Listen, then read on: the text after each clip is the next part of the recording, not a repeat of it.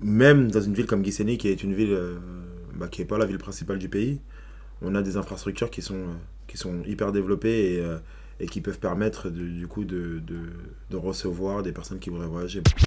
Quand tu sors de ce mémorial, quand tu as vu ce qui s'est passé, enfin moi je suis rentré, j'en ai pas pleuré, mais j'avais la chair de poule. Euh. Ça traduit que bah, à un certain moment chacun assimile comme il comme il le peut parce qu'en fait si tu prends toute l'histoire de ce génocide tu la prends en un coup ça s'est super bien passé là super bien géré encore merci Thierry jusqu'à ce que le policier dont je parle qui avait une attitude un peu hautaine s'aperçoive d'une chose Yo yo yo, bienvenue à toi dans le podcast L'Interlude. Je m'appelle Brice, je vis en région parisienne. Et le concept de ce podcast, c'est de discuter avec des invités de sujets qui me parlent. On va mêler anecdotes et réflexions sur des sujets comme la musique, la culture, notamment la culture noire, le sport, l'actualité et tout ce qui a trait à la carrière. Maintenant que je t'ai peint le décor, je te laisse kiffer le jeu et me faire tes retours.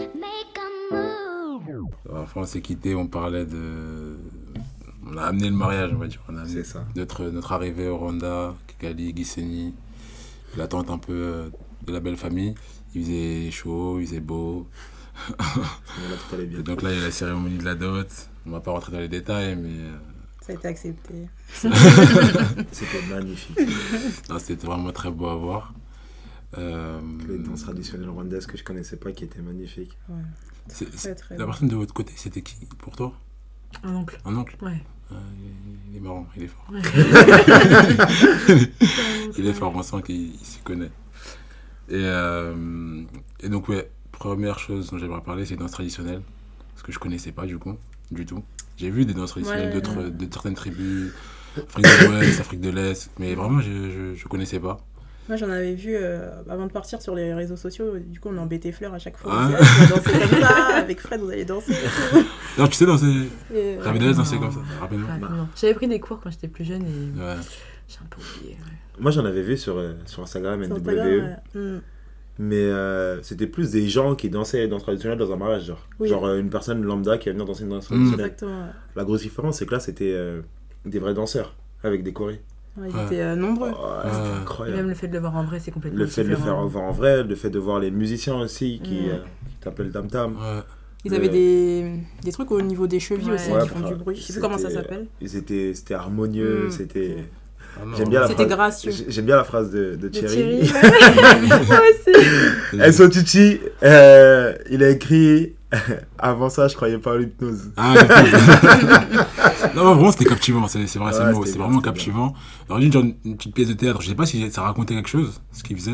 C'est juste de la danse. C'est la danse, mais ça, ça décrit un petit peu euh, bah, la vache. Pour nous, c'est assez sacré pour les, les Rwandais. Et Ouais. donc, ça, même les mouvements, quand ils, les, ils lancent les bras un peu vers derrière, c'est pour décrire les cornes, euh, les cornes de la vache. en fait. D'accord. Donc, euh, c'est un peu lié à la vache. euh.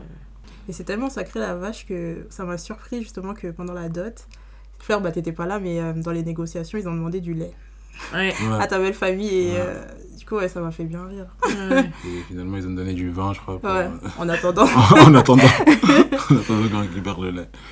Mm. Non, donc, dans une très belle cérémonie. Et, euh, et après ça, il a eu l'église, il me semble, dans l'ordre. Mhm. C'était l'église. Bénédiction. Et, euh, et c'est là que je crois qu'il a commencé à, à pleuvoir. Ouais. Parce que l'église devrait avoir lieu du coup sur la plage. Ouais. Et malheureusement, du fait des intempéries, on n'a pas pu et, et on a dû aviser. Et, euh, et d'après l'église dans l'ordre, c'était vin d'honneur de base. Mais comme on l'a dit au départ, il y a eu du retard du fait. euh, bah, c'est les aléas du mariage tout simplement. hein. C'est que peu importe où ça a lieu, il arrive qu'il y ait du retard. Donc le vin d'honneur était Quizé. quizzé et, euh, et donc il y a eu la soirée euh, juste après l'église. Et entre-temps, des petites chorégraphies de, de Sinji. euh, Notamment. et les Ah, autres garçons. pas grande danseuse. Et les autres que garçons. Après, on a fait la fête. On s'est bien amusé. Ouais. On a bien bu. On a. Tout a été. Enfin, il n'y a pas eu d'accident grave. Il n'y a rien eu. Il y a les intempéries. Mais voilà, ça fait partie de la vie. On peut pas contrôler la volonté de Dieu. Et le lendemain, donc on était censé rentrer sur Kigali. Ouais. Mais en tout cas, moi je pensais qu'on restait, puis finalement on m'a dit qu'on rentrait, puis finalement là, est il y a- y eu hein. des, des discussions. Et donc on a décidé de rester pour profiter un peu du lac de Kivu notamment. Mm. Donc il y a des endroits très touristiques à voir euh, au Rwanda où tu peux faire du jet ski, tu peux te baigner, Mm. tu peux manger à côté. Et donc on se dirige vers ce lac, on s'assied. Et euh, on commence à commander. Et on attend nos plats. Et on attend nos plats. Et on attend. Et on Là, attend nos plats. Il y avait déjà en arrivant qui était dans le mal parce qu'ils avaient faim. Ouais. Parce que voilà, on était dans les vacances où on prévoyait pas, on savait pas trop ce qu'on faisait, donc on va pas prévoir de manger. Euh, on va pré- on privilégier les activités et on n'avait pas forcément tous mangé le matin, tout ça. Mm. Après, on a très très bien mangé une nouvelle fois, faut le dire. Exactement. Euh, Il y en a qui ont pris du tilapia, il y en a qui ont pris des burgers. pizza. Seule, seule critique encore que je vais émettre, c'est qu'il y avait écrit euh, plante, frites de plantain, je crois, sur le menu. C'est du plantain braisé. ou du Ouais. plantain, voilà. Donc, euh, il y a pas, je crois qu'il n'y a pas trop la culture du frit de la- des frites de plantain euh, au Rwanda euh, en général. Les frites de plantain, comme on les connaît, nous. Je parle des alocos. Les alocos, Oui. Comme les alocos. ici, mais ils Ah ont oui. un, nom- un autre nom. Je l'ai su à la fin en plus. Donc, Ouais. C'est euh, vrai ouais. Ok, Parce que sur certaines cartes, je les voyais pas. Je Ouais. voyais pas trop. Ça dépend, ils ont des manières de cuisiner différentes, c'est vrai. Ouais. Mais on a très très très très bien mangé. Ouais, par la suite, le, le poisson était Le incroyable. poulet aussi. Oh là je- là, je me rappelle le poisson. Le poisson ouvert en deux. Ouais. C'était avec les arêtes, l'autre c'était filet de. C'était quoi C'était du, du bar ou je sais pas, un truc comme ça. Non, c'est du tilapia. C'est Tilapia, tilapia, tilapia, ouais, tilapia, tilapia. Et l'autre côté, ah ouais, non, je me suis régalé. Alors, je suis plus, pas, ouais, je suis t'aimes pas pas le un grand amateur Ah ouais de poisson, Ah ouais. moi absolument pas de base. C'est bien. Mais je m'ouvre parce que chaque homme doit évoluer et moi y compris. Donc euh, j'ai essayé le poisson et pouah, incroyable. Mais donc ensuite le lendemain, il a été question de rentrer sur Kigali et de continuer notre euh, périple euh, d'aventuriers et de personnes qui, qui voulaient, voulant découvrir euh, le Rwanda. Donc au retour, déjà, comme disait Fred, avait- on avait prévu du coup des activités en fonction des jours et disponibilité, disponibilité de chacun. Il y avait une activité qui était le- l'escape game. Mm. Ce moment-là, comme on comprend ça, moi je me dis escape game, on est au Rwanda, je comprends pas. Je dis quel rapport? Je dis, quel- Moi non plus, si vous voulez, on rentre, on fait un escape. J'ai dit, qu'est-ce qu'il raconte? Tu vois, je comprends pas trop le. Et puis, en vrai aussi, j'ai la priori, je me dis, enfin, je sais que c'est pas la culture de l'escape game, Mhm. enfin, j'imagine bien. Donc, je me demande, bon, quel type d'escape game on va faire au Rwanda, tu vois? Donc, ça, éveille- ça éveille aussi un peu ma curiosité. Et donc là, bah, on- en rentrant, du coup, on- après s'être un peu reposé, s'être un peu remis, on se dirige vers un escape game. Je crois que le- l'escape game, c'était 6 personnes maximum, un, un truc comme ça, je crois. Et on était tellement qu'on a dû faire deux groupes de 11. Mm. Et donc là, du coup, il y a eu deux chefs d'équipe et là, il était question de voir euh, qui est qui. qui est qui Là, il était très confiant. D'autres qui étaient un peu moins confiants. D'autres qui, ont- qui sont pas posés de questions. Le vrai, non, le escape game était lourd. Il était lourd. J'ai bien, moi, j'ai gravé, mais. Ouais, moi, j'ai moins aimé sur- personnellement. Sur le thème de la- l'hôpital psychiatrique, la psychiatrie. Et, euh, et j'ai trouvé ça fort. En fait, moi, c'est la- la- vraiment le- la subtilité à la fin, là, de savoir comment sortir. Bon, vous l'avez pas vécu, vous, comme ça, parce que, tu sais, la clé, Ouais, de ouais. base, c'était aimanté. Ouais, Mais de ce que me dit Vanel, elle, elle a pas eu à passer l'aimant. Enfin, en gros, elle a passé sans faire exprès, quoi. d'accord. Et, enfin, bref. C'est passé. un truc qui t'aurait pu rester bloqué. Je sais pas combien de temps. euh, ouais, Bah, déjà, nous, on avait trouvé la clé. On s'est pas dit qu'en fait, fallait on, sortir. ouais, on l'avait depuis je sais pas Ouais. On combien s'est de dit, temps. on la garde de côté. Et... Sinon, euh, Ouais. on serait sorti un peu Euh, plus tôt. Mauvais souvenir pour nous, les game. Voilà, Fred, euh, Fred ici présent n'était pas. Voilà, à la fin de. Après, c'est c'est comme dans tout dans la vie, on peut pas être le meilleur dans tout. On peut pas gagner, pas gagner tout le temps. Et une fois qu'on l'admet, une fois qu'on l'admet, on vit bien avec. mieux. Ouais, on vit bien avec. Alors, voilà, une fois où j'ai pas gagné, une des peu de fois où j'ai pas gagné. Mais, euh, Je veux pas Mais- ça, mais oui, c'est bon. Il, faut, en laisser un peu aux autres. Non, mais tout ça pour dire que Pardon. même si vous allez au Rwanda et que vous vous dites que c'est un pays d'Afrique, que vous avez certaines a priori, voilà, vous, pouvez faire euh, vraiment tout type Mm. d'activités, notamment les activités que vous pouvez faire en Occident. Donc on a l'escape game. Par la suite, on a aussi été amené à faire de la tyrolienne. Certains ont fait du quad, C'est ça. euh, du tir à l'arc. J'ai découvert le tir à l'arc, j'avais des a priori, mais c'est vraiment Mm. une bonne activité. Mm. Et, euh, et voilà. Donc, euh, comme on disait, ils sont dans un esprit de développer le tourisme. Et donc, il y a vraiment de quoi faire là-bas. Si vous voulez euh, des, des vacances aussi, euh, tout confort. Et, Bah, et le safari aussi que j'ai pas pu faire moi, mais que Mm. vous, pouvez peut-être parler un Bah, on, peu. va, on va en parler, mais euh, pour revenir sur le côté tourisme qui développe, alors à Kigali, effectivement, c'est la capitale il y a plein d'activités à faire. Mais je pense que euh, on n'en a pas assez parlé parce qu'on n'a pas eu l'occasion d'expérimenter. Mais on a vu qu'à Gisenyi aussi, jet ski, etc. Mais même Mm. les infrastructures pour recevoir les, les personnes. Enfin, Mm. nous, on est allé dans un hôtel qui était bah, tout simplement euh, top. C'est un Mm. hôtel, de- Magnifique. enfin, franchement, c'est un hôtel de classe. Quoi. On a eu l'occasion de, de voyager, de voyager dans divers pays et dans des hôtels euh, étoilés. Ouais. Et pour le coup, euh, honnêtement, cet hôtel n'a rien à envier à, Mm. à des hôtels euh, européens ou euh, de, de- de grandes villes. Donc, euh, même dans une ville comme Gisenyi, qui est une ville euh, bah, qui n'est pas la ville principale du pays, on a des infrastructures qui sont, euh, qui sont hyper développées et, euh, et qui peuvent permettre de- du coup de, de, de recevoir des personnes qui voudraient voyager. Moi, je sais que dans notre entourage, il y a plein, plein de personnes qui ont dit que bah, ça pourrait devenir un- une villégiature pour eux quand ils ont des vacances, ce genre Ouais. de choses pour Euh, venir se reposer parce que bah, le- le- le- l'environnement s'y prête. Voilà, c'est simplement pour euh, parler côté tourisme. Et donc, euh, pour revenir sur Kigali, effectivement, euh, plein d'activités, euh, dont, le, dont le safari. Donc, le safari, qui, bah, alors c'est pas Kigali même, mais c'est à, c'est à deux heures de route. 3 heures, je pense. Akadira, je sais plus. Akagera, ouais, le Akagera. parc. Ouais. Ouais, c'est là où on fait le safari et c'est euh, un peu plus ouais, côté Tanzanie. Ouganda. Ouais, c'est à Mm. la limite euh, ouais, de, la Tanzanie et de l'Ouganda-. Et donc, euh, bah, c'est. Alors, ce qui est top, en tout cas, moi, ce que je trouve top, Mm. c'est que, euh, en fait, euh, ça fait un safari à, à un coût euh, très, très, très peu cher. Parce que euh, quand tu mutualises, tu prends euh, donc, euh, la personne qui vient te chercher, qui te- qui te- qui t'emmène à Kagera. Mm. C'est une voiture de 6 ou 7 places, je crois. 8 même, parce que nous on était Huit. plus.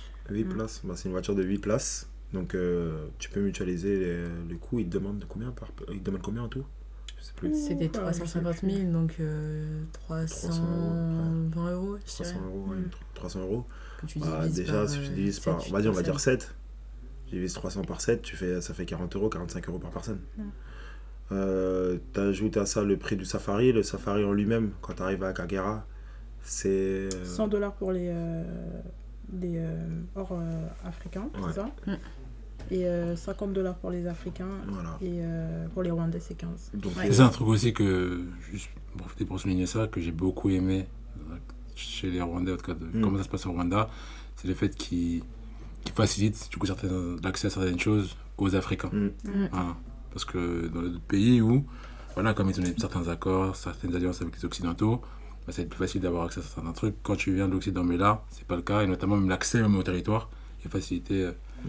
euh, en termes de visa, n'a pas besoin de visa aux pour- Africains. Pas besoin de visa pour les Africains, tout C'est simplement. ça. Mm. Ni Et, pour les euh, Français. Ni pour les Et Français. tu as des réductions dans les activités du coup, comme le safari, Mm. lorsque tu es africain. Et donc, euh, donc voilà, pour venir sur le safari, ça fait un, safa- un safari mutualisé à 150 euros. Je- quand tu parles de Kigali, je suis pas sûr qu'il y ait énormément de pays où tu puisses faire un safari, donc euh, toute une journée, à 150 euros. C'est c'est- franchement, c'est. Vous avez la collation aussi? Il y a de l'eau. Ah si, après, il y a- il y, a un endroit où on peut s'arrêter et manger. Ouais, mais c'est pas compris, quoi. c'est pas compris Mm, dans le prix. Mm. Non, dans le prix, tu as vraiment l'entrée dans le parc et euh, la Mhm. visite avec, euh, avec le guide, mais euh, qui te- qui t'emmène de l'eau. Donc euh, on avait un carton d'eau. J'ai bu beaucoup d'eau ce jour-là parce que moi la veille j'avais fait euh, j'avais fait la bringue. mais, euh, mais ouais, c'est c'est top. Et, euh, et bah, Cindy, Cindy pourra en parler. Bah, franchement, c'est top. Il y a beaucoup euh, bah, d'animaux à voir. Et euh, nous, bah, on a été euh, contentes. Les amis de Fleur, elle n'est pas venue avec nous. Elle l'a déjà fait plusieurs fois. J'étais fatiguée. Et euh, bah, heureusement pour nous, bah, on a vu tous les animaux qu'on avait envie de voir, notamment des lions, des girafes et euh, Éléphants. Des éléphants. éléphants. Un, deux, trois. Éléphant. et euh, ouais, des zèbres, franchement, c'est- c'était beau. Des beau. zèbres, des hippopotames. Ça valait le coup et. Mm. Des phacochères. Mm. Ouais, des Des- c'était marrant. des, euh, des buffles. Euh, Enfin, franchement, c'est top. Et tu, et tu vois les animaux, mais tu vois aussi les paysages. Mm. Mm. Oh là là, ça a coupé le souffle. Ouais. C'est incroyable. C'est incroyable. Petite anecdote, à un moment, euh, à force de boire de l'eau, finalement, t'as envie de faire pipi. Ouais. et donc, euh, et donc c'est un peu après que nous, on ait vu les hippos. Mm. Et euh, quand, on voit les, quand on voit les hippopotames, ils sont dans l'eau à ce moment-là. Et on demande à notre guide est-ce qu'on peut s'approcher et tout? Il nous dit non et tout, c'est hyper, ils sont hyper dangereux. Enfin, on peut pas s'approcher parce que c'est vraiment hyper dangereux. Ouais. Et euh, tu sais, tout de suite quand il te dit ça, et, euh, ça te remet un peu dans le contexte. Tu sais où t'es, t'es es avec des animaux sauvages, etc. Et donc j'ai envie de faire pipi et on s'arrête dans un coin. Il me dit bah vas-y là, je suis au milieu de, de la savane, hein, je suis au milieu du parc. Il me dit va faire pipi là. Et là dès que je descends, en fait je me dis mais en vrai là, là Si, je veux me faire charger par n'importe quel Euh, animal. je suis d'accord avec toi. hein. Et j'ai Ouais, avancé, genre je suis, je suis descendu de la voiture, j'ai fait deux pas, je faisais que de regarder à droite, à gauche, à droite, à gauche. Euh, En plus, nous, nous avait dit qu'il pouvait y avoir des serpents et tout. hein. Je sais pas pourquoi. À chaque fois, on voulait. Enfin, il y en avait une qui voulait descendre, disait non, non, non et tout. Donc, Ouais. euh, ouais, Ouais, donc euh, non, c'est mais c'est top, franchement, c'est à faire. C'est vraiment à faire et pour le prix, c'est Ouais, pour le prix. Parce que si tu regardes les safaris dans d'autres pays, c'est Non, mais en le cas, double, voire le plus. en tout cas, c'était génial et c'est une activité qui est hyper accessible quand on est à Kigali, donc euh, Mm. donc voilà, si vous avez l'occasion, en tout cas, en allant au Rwanda, n'hésitez absolument pas. Ou allez-y les yeux fermés. Et après le escape game qu'on a, qu'on a fait, on a voulu continuer la soirée. Et a- Et petite anecdote, quand nous on s'est rendu à l'escape game, on avait un chauffeur, un taximan. Et, donc on a roulé avec ce taximan. Et sa voiture a commencé à fumer. Et, euh, et sa voiture ne s'est pas arrêtée de fumer. Donc à un moment, les, personnes qui étaient avec moi dans la voiture euh, commençaient à prendre peur en se disant mais est-ce qu'on va arriver jusqu'à notre destination? Grâce à Dieu, on est arrivé jusqu'à notre destination. Mais sauf qu'en sortant de l'escape game, le taximan nous a attendu. Il nous attendait parce qu'il s'est dit bon c'est des bons clients. Et, Pour lui, c'est normal. voilà. et, et donc non, non, non, on lui a fait comprendre qu'on voulait pas, on voulait pas, mais sauf qu'il était malin. Il, il s'est dit d'accord, vous voulez pas, ok? Mais il est resté un peu, euh, il est resté un peu à proximité de nous parce qu'il voyait que la zone dans laquelle on était, en fait, il n'y avait pas de voiture. Hmm. Donc il se dire, Eh, si vous voulez pas me prendre, comment vous allez faire pour rentrer? En gros, Vous pas le choix. on n'avait pas le choix. Et donc c'est là, pour la première fois, pour beaucoup d'entre nous, en tout cas, je pense qu'on a pris la moto. On a pris le, le- le taxi moto. Et moi, j'ai- j'avais des échos de personnes qui avaient déjà pris des taxis moto par le passé. On m'a toujours dissuadé d'en prendre. On m'a toujours dit que c'est dangereux, fais attention. Il y a des pays dans lesquels parfois tu montes à 4 sur un taxi moto. C'est pour ça aussi, je pense que les gens dissuadent, dissuadent les gens d'en prendre et il n'y a pas de casque. Alors que là, au Rwanda, c'est vraiment réglementé. Chaque taximan a un casque. Et euh, tu montes avec une seule personne qui peut monter sur le taxi, quoi, avec lui. Et depuis, on a- c'était la première fois qu'on prenait des taxis moto pour certains. Et après, ça a plus, on n'a plus jamais repris les taxis normaux. On n'a plus jamais. C'est vrai, Tout c'est pas baladé, faux. ouais. Non, vraiment, mais Bah, c'est. franchement, ouais, la sécurité du casque, en fait, déjà, elle, elle te montre un peu, elle donne un peu le là sur le truc. Parce ça. que, Ça donne le temps, ouais. comme tu l'as dit, chaque taximan a son casque à lui déjà. Et il a le, un casque pour, Pour euh, le le, passager. C'est ça. Et euh, il n'y a aucun taximan qui. Taxi, en tout cas, aucun taxi moto qui déroge à cette règle. Ouais. Donc Ouais. là, déjà, ça te, ça te donne un peu la discipline des, des mecs et, euh, et le niveau de sécurité du pays, comme on en parlait tout à l'heure. Donc, euh, ouais, là, on a fait rodéo en moto, Ah tout le monde en moto. Vraiment. Et puis pour continuer sur la lignée de, du, du Rwanda et comment ils sont vis-à-vis de l'argent, parce qu'on sait qu'en Afrique, pour se déplacer, il faut négocier. Mm. Donc euh, là, ça a été question de, de voir un peu euh, le talent de négociateur à tous. Et, et honnêtement, franchement, à aucun moment, je crois qu'ils ont abusé sur les prix. euh, parce que dans le récit sur le Maroc, par exemple, je disais que les taximans, une course à 20 dirhams, ils peuvent te dire que c'est 200 dirhams pour que tu descendes maximum à 100 ou 50 dirhams. Eux, ils feront pas ça.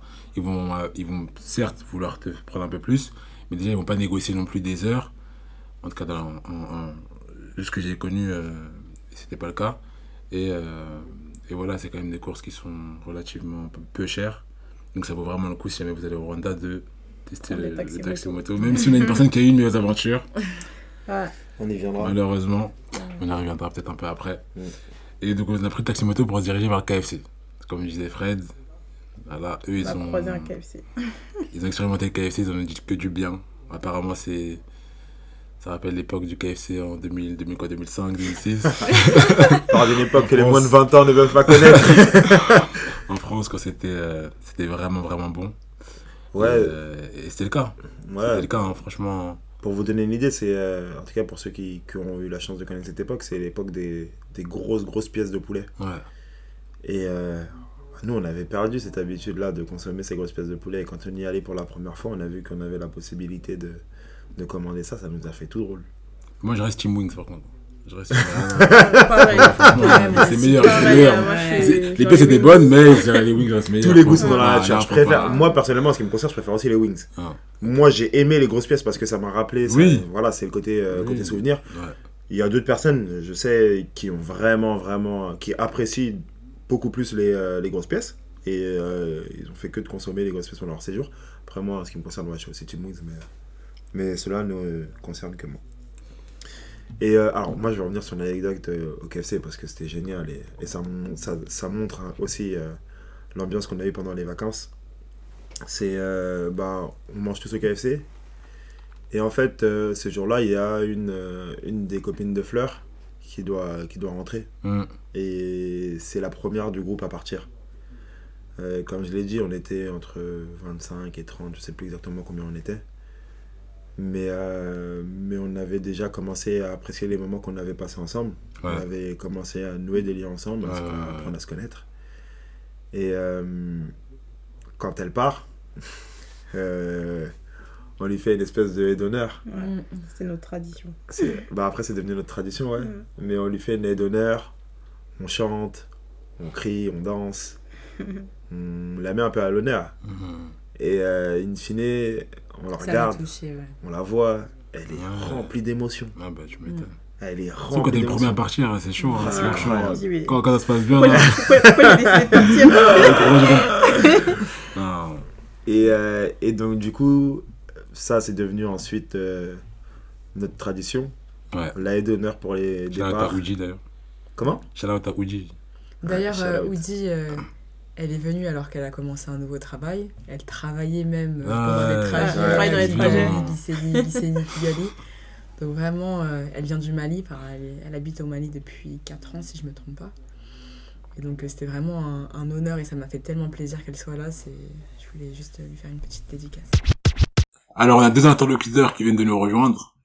Ça arrive un peu en retard. On parlait du coup euh, de nos péripéties au Rwanda. Donc, on a évoqué pas mal de choses jusqu'à présent. Et là, on allait venir au moment où on arrive, euh, on, apprend, un peu plus sur l'histoire des Rwandais. Et euh, notamment lorsqu'on arrive au mémorial.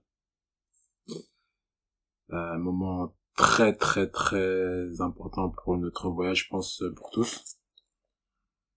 Personnellement, euh, j'avais entendu parler du conflit, mais je m'étais jamais vraiment penché dessus. Et je trouve que le Montréal a pu vraiment m'ouvrir les yeux sur d'une part ce qu'ils ont vécu, et d'autre part peut-être, Fleur nous dira, peut-être nuancera, mais comment est-ce que la population rwandaise est ce qu'elle est aujourd'hui? Et ça a mis aussi, euh, je trouve que ça m'a donné un relief sur ce qui peut se dire de leur comportement vis-à-vis du Congo, qu'on pourrait évoquer un peu après. Moment fort. Ouais. moment fort, moment puissant, moment à faire au Rwanda, comme euh... C'est ça qu'il m'avait dit avant qu'on y aille. voilà. que si tu veux pas le Montréal au Rwanda, t'as rien fait. T'as rien fait. Ouais. Pour moi, t'as rien fait parce que c'est une grosse partie de leur histoire et c'est pas si c'est pas si ancien que ça en fait. C'est ça qui, qui est marquant, c'est que c'est récent. On parle de 1994, Mm. ça veut dire que ça date de quoi Ça fait 30 ans déjà? 29 ans, ouais. 29 ans et Ouais. tu te dis que tu vois un pays qui, qui s'est remis ça, c'est-à-dire qu'aujourd'hui tu rencontres des gens, des adultes, la trentaine d'années, quarantaine d'années qui ont vécu ça, tu le vois pas, tu sais pas écrit sur leur visage, tu peux pas le savoir si t'es pas allé au mémorial, tu peux pas savoir ce que c'est tant que tu y es pas allé. C'est-à-dire que je pense qu'on avait tous entendu parler du génocide rwandais, on avait un peu entendu parler des, des tribus euh, qui sont les principaux acteurs, on va dire, mais d'où ça venait? Moi, c'était ça, ma première question, c'était d'où ça venait? Pourquoi? Qui était, euh, qui avait initié, enfin, qui a initié ce, ce, ce, ce massacre-là? Et, euh, et clairement, quand tu entres dans ce mémorial, qui est d'ailleurs très bien fait, qui est d'ailleurs très bien agencé et très bien préservé, Mm. euh, t'as toutes ces réponses-là, tu reçois toutes ces réponses, et demain, si on te pose des questions, bah, tu sauras quoi dire. Et peut-être que tu peux comprendre aussi certaines choses sur euh, la manière d'être des Rwandais. Du moins, c'est ce qui avait l'air de, de, de, de sortir de ça, et euh, la manière de penser. Alors, euh, c'est vraiment un moment que je pensais qu'il fallait faire avant parce que il nous donne un- une compréhension profonde sur euh, l'état d'esprit des Rwandais. On les a pas vus, malheureusement, euh, dans une joie de vivre et on comprend que, passé la trentaine, on a des gens qui ont perdu des gens de leur famille, qui ont vu euh, des choses horribles. Parce que, euh, ne serait-ce que de réévoquer euh, ce qu'on a pu voir à ce moment-là et de savoir que c'est en eux, ils l'ont vécu. Nous, quand on est sortis de là, on était vraiment silencieux. On est trois rigolards. On n'a pas sorti de blague et encore maintenant, j'ai une émotion qui est vraiment difficile à, à porter parce que contrairement à Anne Michel, elle a soulevé un point où elle disait que on sait qui et on sait pourquoi. Je l'ai pas compris en fait quand je suis sorti et c'est ça qui est encore plus difficile. Hmm. Parce que on nous donne des axes, on nous donne des pistes, mais des pistes mais on dénonce pas. Tous les actes en fait, toutes les tueries, tous ces génocides, aujourd'hui quand on regarde et encore même en ce moment, on donne des coupables, on penche vers, mais là on penche seulement et on on voit que l'Europe, on voit que la France, on voit que la Belgique, mais on dénonce pas. Alors qu'il y a des millions de morts en trois mois et c'est... Et tu trouves dans, le- dans le mémorial, c'était pas assez clair, en tout cas, c'était pas, on pointait pas assez du doigt la France dans sa- responsabilité. Bah, C'est-à-dire qu'on évoquait le fait qu'ils aient financé, par exemple, exactement. mais on disait pas euh, que euh, c'est à cause de... C'est ça. ou, euh, ouais. Après, Ouais, je sais pas si c'est le but du mémorial que de pointer le coupable. bien sûr. le but du mémorial parce que moi je prends la parole mais je pense que pour toutes les personnes qui l'ont faite euh, la visite du mémorial c'est un c'est quelque chose que tu dois faire quand tu vas au Rwanda comme on l'a dit précédemment quand tu parles au Rwanda des gens dans dans ton entourage proche la plupart des gens ils vont te parler du du génocide donc euh, pour moi je pouvais pas quitter le Rwanda sans avoir sans avoir fait le mémorial et donc quand tu vas au mémorial c'est un devoir de mémoire et tu sens que justement le mémoire, le mémorial est axé sur le devoir de mémoire plus que sur pointer les coupables. Mm. Et quand je parle de coupables, je parle de ceux qui l'ont fait aussi bien que de ceux qui l'ont financé, orchestré. Je pense que le but du mémorial, c'est vraiment pas de pointer qui que ce soit du doigt, c'est vraiment de, de se dire, il s'est passé quelque chose. On prend du recul sur ce qui s'est passé. C'est quelque chose qui va, avec lequel on, on va devoir vivre sur des générations et des générations parce que, encore une fois, c'est, quand t'as fait ce mémorial, comme tu l'as dit là, sur un point, enfin, il y a un point sur lequel je te rejoins complètement, c'est, on peut pas comprendre. Parce que c'est des choses qui sont inhumaines. Quand tu sors de ce mémorial, quand t'as vu ce qui s'est passé, enfin, moi, je suis rentré, j'en ai pas pleuré, mais j'avais la chair de poule. Euh, je, dans le mémorial, on s'est même pas parlé, limite. On a fait une visite qui a duré, euh, je sais Ouais, pas, une heure et demie, deux heures. On s'est même pas parlé. On a fait chacun la visite à notre rythme. Et je pense que ça traduit quelque chose. Ouais. Ça traduit que, bah, à certains moments, chacun assimile comme il, comme il le peut. Parce qu'en fait, tu prends toute l'histoire de ce génocide qui a duré trois mois. hein. Mm. Mais tu prends toute l'histoire de ce génocide, tu la prends en un coup. Et c'est lourd, en fait. Et tu la prends du début. Donc, euh, quand tu rentres dans le mémorial, il te projette une première vidéo qui, euh, qui t'explique un peu l'après-génocide. Ouais, ouais. Et ensuite, tu fais la visite, tu commences depuis le départ, de comment ça a été organisé, etc. Et donc, tu prends le temps de, de tout assimiler jusqu'à la fin de comment ça s'est terminé avec les tribunaux populaires. Et franchement, encore une fois, c'est un moment qui est ouf dans notre séjour parce que parce que je pense que quand on sort de là, on se dit tous, mais euh, comment ils font pour vivre comme ils vivent aujourd'hui Hmm. après avoir traversé ce qu'on a vu là et qui finalement n'est pas si lointain que ça dans l'histoire du temps. Comment ils font pour vivre ensemble? Comment ils font pour être euh, bah, aussi gentils? Comment ils font pour euh, ne pas, en tout cas, ne pas montrer de rancune? Comment ils font? Et je pense que sur ça, c'est bah, non seulement déjà c'est des exemples, mais c'est c'est une résilience que qui est ouf en fait. Et je vais rajouter mon point de vue en tant que rwandaise, du coup. Euh, alors moi, je l'ai pas fait le mémorial, je l'ai jamais fait. Euh, je me sens encore pas encore prête à le faire. Je le ferai peut-être dans les prochaines années. Bon là, je suis partie au Rwanda pour le cadre de mon mariage, donc j'avoue que j'avais pas, j'étais pas, je savais toujours pas prête. Mais euh, voir autant de personnes euh, avoir la volonté de visiter le, le mémorial, déjà, ça fait euh, énormément plaisir. Mm. Les personnes qui veulent en savoir plus sur l'histoire, parce que euh, le génocide euh, rwandais, il est, enfin, des Tutsis est, est connu mais méconnu. Et donc, euh, voir autant de personnes qui veulent euh, se renseigner et en savoir euh, beaucoup plus euh, sur l'histoire, ça fait énormément plaisir. Et ce que je, je, je suis d'accord avec ce que disait Fred, en fait, le, le but de ce mémorial, c'est vraiment se rappeler ce qui s'est passé et euh, ne pas oublier les personnes qui sont décédées et ne pas reproduire les erreurs du passé. Parce que, euh, en vrai, ça, ce conflit, ça, je vais pas dire que ça partait de rien, mais on était un pays qui vivait parfaitement bien avant, avant que d'autres personnes rentrent dans ce pays. Et donc, euh, et donc voilà. Mais euh, est-ce que t'as des... Est-ce que actuellement, entre Rwandais, parce que nous on a vécu euh, une période où on était en vacances, c'est assez court et pas forcément représentatif de comment est-ce que le pays vit globalement dans l'année. Mais est-ce que toi, en tant que Rwandaise en France, du coup, quand tu vas discuter avec tes parents, tes oncles, tes tantes, quand tu vas voir des échos du pays, le génocide, c'est quelque chose qui revient dans les discussions. Ou qui se Au, retranscrit où que ce soit. Au Rwanda, on va pas forcément en parler publiquement parce que, en fait, on sait pas la personne qu'on a en face et qu'est-ce qu'elle a vécu, qu'est-ce qu'elle a fait. Donc, Et comme tu avais dit, assez- déjà, vous savez plus qui, de voilà, quelle, euh, exactement. Il y a plus de, il y a plus d'ethnie, on est tous rwandais. Avant, c'était spécifié sur la carte d'identité. Maintenant, on est tous rwandais. Et donc, c'est quand même un sujet assez tabou. On peut pas en parler comme ça dans la rue ou, euh, ou l'évoquer. Donc, on va plus l'évoquer dans les moments assez privés. Par exemple, tous les 7 avril, on commémore, euh, enfin, on commémore le, du coup, le début de, du, du génocide. Et là, on peut avoir des gens qui témoignent, qui racontent ces histoires. Et même pour l'anecdote, euh, j'ai une tante avec qui, enfin, que, qui était même au mariage, qui vient de France et que, que je côtoie très souvent et je connaissais pas son histoire. Et une Ouais. fois, euh, euh, pendant une commémoration, elle nous a raconté son histoire. Je savais même pas qu'elle avait vécu tout ça. Ça m'a, ça m'a vraiment tué. Ouais. C'est vraiment. Et c'est une personne, tu la vois toujours souriante, toujours euh, la joie de vivre, prête à aider les autres. Et quand t'apprends euh, les atrocités qu'elle a vécues, franchement, c'est c'est lourd. Donc on on en parle. pff, non, je vais pas dire qu'on en parle. On, on va en parler pendant les commémorations, mais après on va pas en parler au quotidien. Ah, je pense que c'est trop dur d'en parler en fait. En fait, C'est récent, c'est trop récent. c'est trop récent et puis en fait ça ça ressasse un truc qui est horrible. Mm. Et donc je pense que c'est bien de le commémorer parce que ça fait partie de l'histoire et donc ça permet de ne pas oublier. Mais en parler, en fait ça pour moi ça fait ressasser un truc qui est hyper négatif Ouais, mais du coup, je me dis, dans les personnes qui ont été victimes, donc les Tutsis, euh, doit forcément y avoir des gens qui étaient contre cette euh, acceptation, tu vois.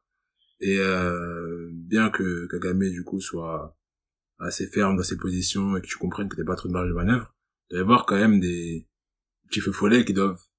Enfin, je, je n'ai aucune idée, hein, mais je dis une population lambda, en tout cas, il y aurait quand même des petits mouvements de rébellion, des petites personnes qui auraient essayé ou qui essaieraient toujours aujourd'hui, tu vois, de, de se venger comme ils peuvent, soit parce qu'ils savent que un tel est descendant de de de Hutu euh, ou que un tel le père d'un tel a vraiment fait ça ou je ne sais Mm. je ne sais quoi, tu vois, et qui aujourd'hui euh, il y a des faits divers comme ça, tu vois, des euh, Bah c'est pour ça qu'il y a ce devoir de mémoire, je pense, pour se dire qu'en fait, euh, on peut pas recommencer ça. Ça, ça va jamais se terminer si chacun veut se venger de l'autre. c'est sûr, c'est sûr, mais c'est- Et, et je pense que c'est pour ça qu'il y a cette discipline dans le dans Ouais. le pays, parce que sans cette discipline, je pense que ça aurait ça aurait été le chaos dans le pays. Ça aurait été le chaos.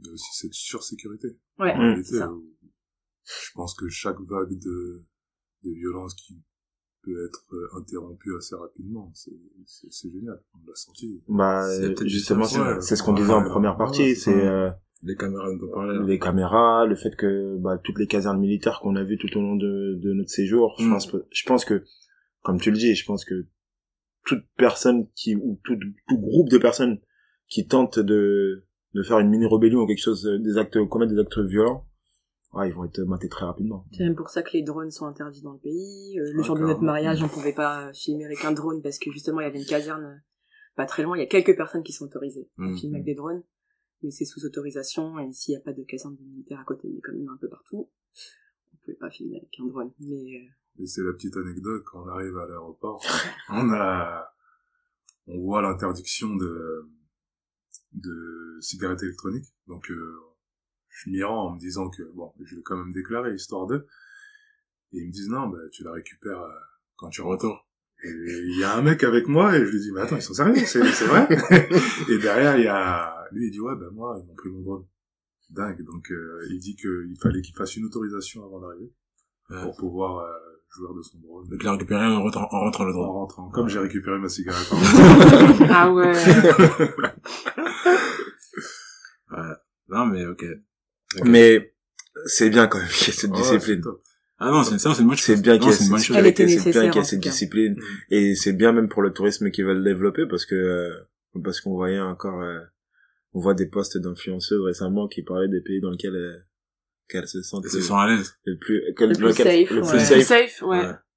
Et Ouais. le Rwanda était... Ah, vous citez pas? Je l'ai pas cité. On va faire des pubs gratuites. Vous avez raison, c'est l'esprit. Montpellier, Montpellier, hein, c'est pas des pubs, vous avez raison. Mais comme ils prennent le Vendée est en top 1. Ah ouais, t'as pas, j'ai pas vu, j'ai pas vu le top, mais Top ok, un, ok, je top sais un. pas. Et je pense qu'on l'a aussi, Ah, ouais, en termes de sécurité. En termes de pays d'Afrique, euh, on se sent plus en sécurité. Ah. Et je pense qu'on l'a aussi ressenti. Ouais. Tu vas avec le Cameroun, la différence c'est que on me dépose à 600 mètres de la maison euh, dans le taxi et euh, tu vois un mec à un corner déjà c'est des rues pas illuminées. Il est en train d'appeler un autre mec et tu vois l'autre mec qui est en train de décrocher et t'as la main sur le couteau. C'est ça la réalité, je traîne avec un couteau euh. Donc euh, on est vraiment dans un paradigme totalement différent. Ah, ah, ah, Après, voilà, là, on a fait des comparaisons. Rwanda, Cameroun. Le Cameroun reste un très beau pays avec beaucoup de richesses. Une très bonne Dans culture. certains Un pays dans sous-quartiers, lequel c'est on difficile. peut aller, on peut aller pour faire des vacances, bien évidemment. Mais il faut quand même prendre ses précautions et être un peu averti euh, en amont. Et pas aller dans certains quartiers, euh, c'est la première fois en Afrique. Ouais, mais juste pour clore ce sujet, enfin moi comme j'aime à le dire, dans tous les pays du monde, il y a des quartiers qui sont difficiles. Oui. Euh, tu vas en France, il y a des banlieues dans lesquelles tu marches et tu te sens pas plus en Ah oui, sécurité que carrément. dans les sous-quartiers au Cameroun. Donc euh, effectivement, ça peut arriver au Cameroun. Je sais pas si ça aurait pu arriver au Rwanda parce qu'on n'est pas allé dans les sous-quartiers, mais ça peut arriver dans tous les pays du monde que de se retrouver dans un sous-quartier et d'être en Ouais, difficulté. où Donc, tu euh, marches.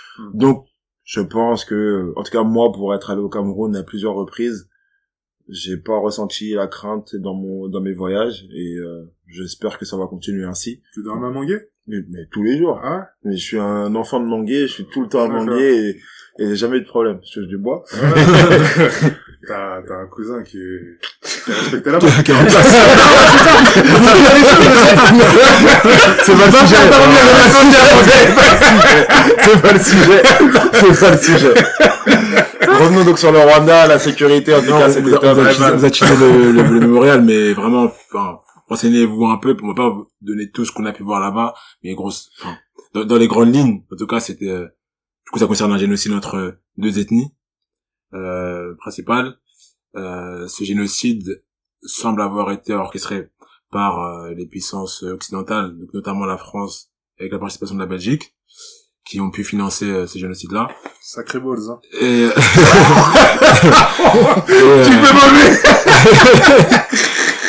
et, et disons les choses comme elles sont. Et, euh, et du coup, il y a eu un certain lavage de cerveau, une certaine propagande qui a été menée en contre les Tutsis. Les raisons de cette propagande euh, peuvent être multiples, mais euh, une des raisons qui ressortait, c'était le fait que le peuple rwandais pouvait montrer une certaine volonté d'indépendance. Et pour cette raison, les euh, Français, ont- enfin les puissances occidentales en tout cas, ont voulu reprendre un peu le contrôle sur le sur le pays et donc l'affaiblir et donc le désorganiser. Et donc ils ont créé une propagande contre euh, l'ethnie était en minorité et qui euh, pouvait avoir des antécédents de donc l'ethnie en face avait des antécédents de rancœur contre les Tutsis. Donc les Hutus avaient de la rancœur contre les Tutsis de par euh, leur relation avec les, les Occidentaux. Et, euh, et donc il y a des atrocités qui ont été commises. Euh, voilà, on rentrera pas forcément dans les détails, mais si jamais ça vous intéresse, soit aller au Rwanda pour vivre l'expérience. Sinon, il y a, je pense, de, beaucoup de, de pages qui en parlent aujourd'hui sur Internet. Je vais, je vais juste parler de trois temps forts de, du mémorial, parce que c'est des choses qui m'ont marqué. Ouais.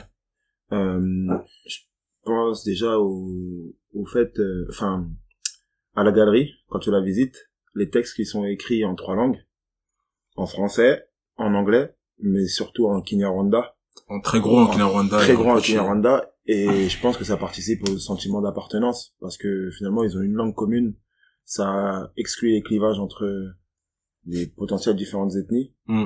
et, euh, et moi c'est un truc qui m'a marqué, que de voir que le Kinyarwanda était mis en avant par rapport au, au français et à l'anglais, donc ça c'est une des premières choses. La seconde chose c'est euh, une seconde salle où euh, où est où est détaillée en fait euh, la manière dont des personnes euh, ont subi des atrocités donc comment ils sont morts, dans quelles euh, circonstances, et on décrit un peu Des enfants, des enfants. Des enfants, ouais. Et ça, c'était un temps fort, parce que tu te rends compte, en fait, que, bah, en fait, que c'était complètement inhumain, qu'il y a des bébés même qui ont été, qui ont été tués, mais de manière Moi, à ce ultra sauvage. à ce moment-là, euh, ça rejoint un peu une discussion que j'avais avec Raphaël sur euh, les films euh, où on parle d'esclavage ou euh, qui sont ressasse, ressasse, ressasse. Je me dis, après tout ce que je viens de voir là, est-ce que c'est vraiment utile de me montrer ça? Parce que j'ai déjà dans les dans le au, au début à l'état au l'état jutsu tu vois déjà que que les enfants ont été touchés. Tu vois même que les abbés qui ont fait venir des des euh, des innocents du coup des, des civils dans des euh, dans des dans des édifices religieux et qui ensuite ont, ont collaboré pour les tuer tu vois. Donc tu vois un peu l'envers l'envers du décor tu vois même des des corps de d'enfants euh, sur le sol.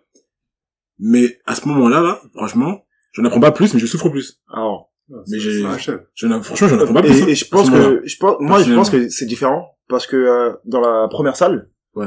euh, t'as une vision macro. On te raconte l'histoire. On te raconte qu'effectivement, il y a des enfants qui ont été tués, il y a des abeilles qui ont été tués. Bref, on te raconte l'histoire de manière, de manière macro. Quand tu pénètres dans la seconde salle, donc dans la salle où tu vois les enfants, c'est fait de telle sorte que tu te mettes à leur place. En fait, on t'explique que cet enfant s'appelait de telle manière, Mhm. il est mort dans telle circonstance, cet enfant aimait manger tel plat, il aimait telle activité, il avait tel hobby, ses parents Il rêvait de ça. il rêvait de ça. Et donc, là, tu rentres un peu plus de manière micro et ça, te- et comme euh, Samuel l'a dit, ça t'achève, en fait. oui mais Et, justement et, et- et moi, je pense que c'est justement pour te rendre compte. c'est- Non, je dis Ah, pas que c'est- c'est ce qu'il faut. Mais je, ça te permet vraiment, vraiment de te rendre compte à quel point c'était horrible. Je pense que vraiment, c'est- comme je dis, c'est macro, micro. Là, à ce moment-là, tu te rends compte à quel point, en fait, personne n'est épargné. Il y a- C'était complètement inhumain, qu'il y avait aucun, aucun, distinguo. besoin de ça, en vrai. moi je, Je pense moi franchement je pense que la note c'était mélodramatique du mémorial. je me dis que c'était je pense pas qu'il y ait besoin de ça pour se rendre compte à quel point c'était horrible, on s'en rend compte.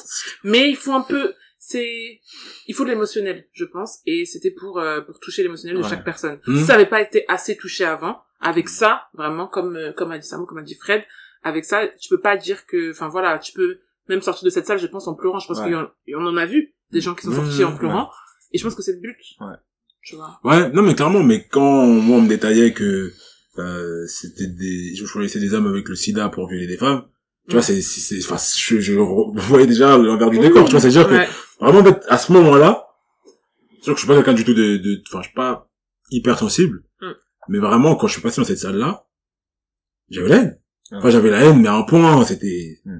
c'était que, parce qu'on voyait du coup la, la tête des enfants, et même, ce qui était aussi un peu pervers, c'est que parfois ils disaient que la tête que vous voyez là, c'est pas forcément l'âge auquel il est mort. Ils montraient vraiment que des, que leur tête euh, quand ils étaient vraiment en, en bas âge, tu vois. Mm. Donc, euh, forcément là, c'est beaucoup plus graphique, et honnêtement, moi, ça m'a, je me suis juste demandé, et, mais bon, heureusement, ils ont contrebalancé ça, en créant une autre salle, du coup, dans laquelle tu peux te recueillir, et tu peux recevoir conseil si jamais t'as été trop affecté par ce que t'as vu auparavant. Mais non, moi, franchement, je me suis demandé si c'était nécessaire. Et du coup, mon troisième temps, c'est euh, la salle dans, dans laquelle, en fait, on parle de tous les génocides qu'il y a eu dans l'histoire. Hmm. Et en fait, euh, ça te permet de te rendre compte à quel point bah, celui-là a été cruel, puisque finalement, en termes de ratio, c'est le plus meurtrier. Donc, ça te permet aussi de te rendre compte à quel point ça a été atroce sur une courte durée. Donc, moi, c'est les trois temps qui m'ont marqué dans ce mémorial. Et je vais aller sur le troisième temps qui est vraiment fou. C'est- C'est parce que quand on voit le ratio, on se pose vraiment la question de pourquoi il n'y a aucune intervention du monde pour venir stopper ça. Parce que là, là, ça, ça, ça, ça te tue. Mm. Tu te dis, mais quoi? Donc ces hommes-là valaient moins que d'autres? Et Bah. c'est trop dur. C'est vraiment trop dur. On reste... euh, on est en chemin, on décide de ce qu'on va manger, mais on, on demande à un taxi qui est un peu plus bas, donc on, on a un petit peu de temps ensemble à trois, Ryan, Fred et moi. Mais on a une rage qui est incroyable parce que, contrairement à vous, et sans vouloir faire le, le doyen, j'ai vu à la télé, aux infos, ce génocide. Et donc, j'ai quelque chose où je me souviens, euh, ah oui, j'ai entendu ça, ou tout, tout ci à la télé, vu que c'est l'Afrique, les parents sont devant, et on a essayé de comprendre. Mais en réalité, je le comprends à 36 ans. Alors que là, je, je, je le regarde, j'ai 7 ans. Et je me dis, purée, comment ça se fait que dans tout ça, il n'y a pas de documentation? Il n'y a pas de film Mm. Il n'y a rien qui, Ouais. qui, qui cherche à émouvoir le peuple sur quelque chose qui a été très grave. Alors qu'en réalité, JFK, tous ces trucs-là, on en parle. On parle de certains problèmes qu'il y a pu avoir dans le monde, mais on nous rend quoi? On essaie de nous faire comprendre de quoi que le noir ne vaut pas une autre couleur dans le monde. Ce génocide-là, il est affreux. Et en réalité, je me souviens la première fois que je vais chez Fleur, et ça te permettra en fait de de, de, de corréler la, le début de, de ce voyage et le prémisse de ce voyage et l'intention de ce voyage qui était le mariage, c'est que Je parle juste après avec Fred pour dire, ouais, mais ils sont où tout, Tutsi? Il me dit, ah non, ça, on n'en parle pas. Mais je comprends pas la profondeur. Ça veut dire qu'en réalité, moi, je suis juste là en train de poser une question parce que je me souviens de ce souvenir de 7 ans, mais je sais pas ce que c'est. Mm. Quand je sors de là-bas, waouh. Même là, en fait, commencer par ça, c'est très difficile. Mm. Vraiment. Alors que j'ai pas de famille. Mais c'est juste de se rendre compte que comment c'est possible que dans ce monde, 94, il se passe ça. Ah, 94, ouais, parce que je dis que proche des années 2000, c'est voilà, Bien les sûr. mentalités sont un peu éveillées après tout ce qui s'est passé, euh, notamment en Occident. Mais euh, ouais. Pour euh, aller sur une note un peu plus joyeuse, on a aussi fait la fête au Rwanda. Donc euh, on a fait des rencontres euh, à l'aéroport, dans l'avion. Et euh, moi, la première des choses que je demande quand je suis dans un pays, hein, c'est où est-ce qu'il y a de l'ambiance? Où est-ce que... C'est important. Voilà.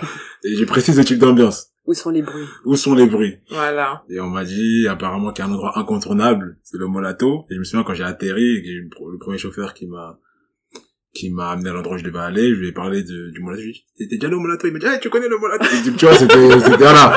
Visiblement, c'était vraiment l'endroit où être.